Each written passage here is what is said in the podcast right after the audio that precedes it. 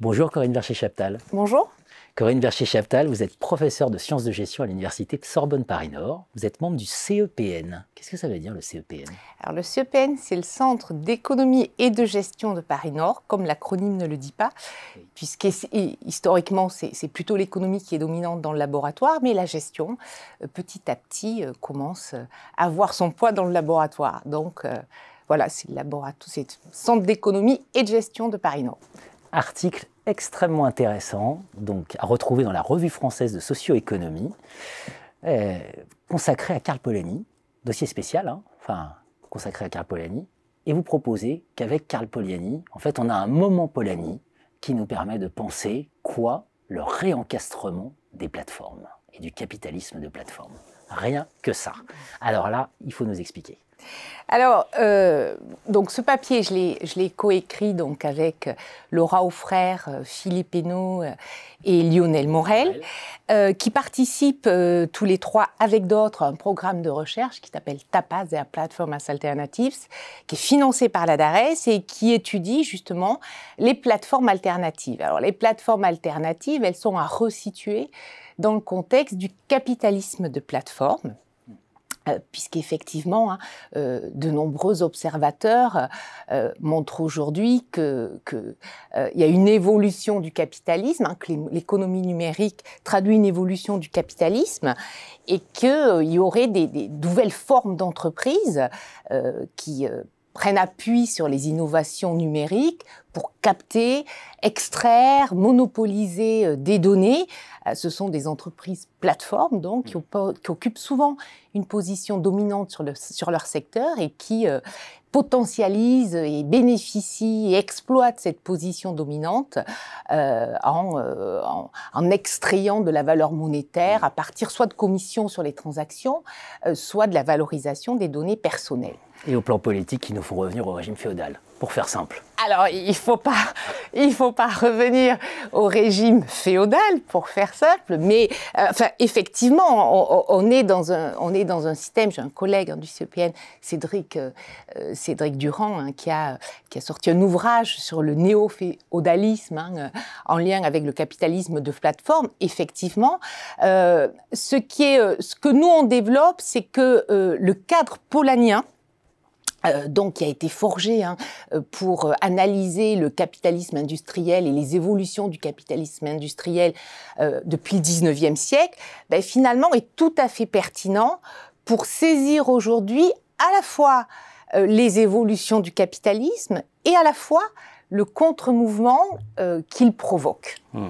On va peut-être rappeler que Polanyi, hein, c'était l'économique se désencasse du politique, Certains ont même dit la finance depuis s'est désencastrée euh, de l'économique. Puis alors, même les plateformes, quelque part, elles se, se désencastreraient même de la finance. Euh, euh, absolument. Alors, il y, a des concepts, c'est pas si évident. Le cas de Polanien, et c'est peut-être pour ça qu'il n'est pas si mobilisé, n'est pas si simple hein, à, à, manipuler. Et le long de son œuvre, il y a des inflexions aussi dans son œuvre. Néanmoins, il y a des concepts qui sont clés.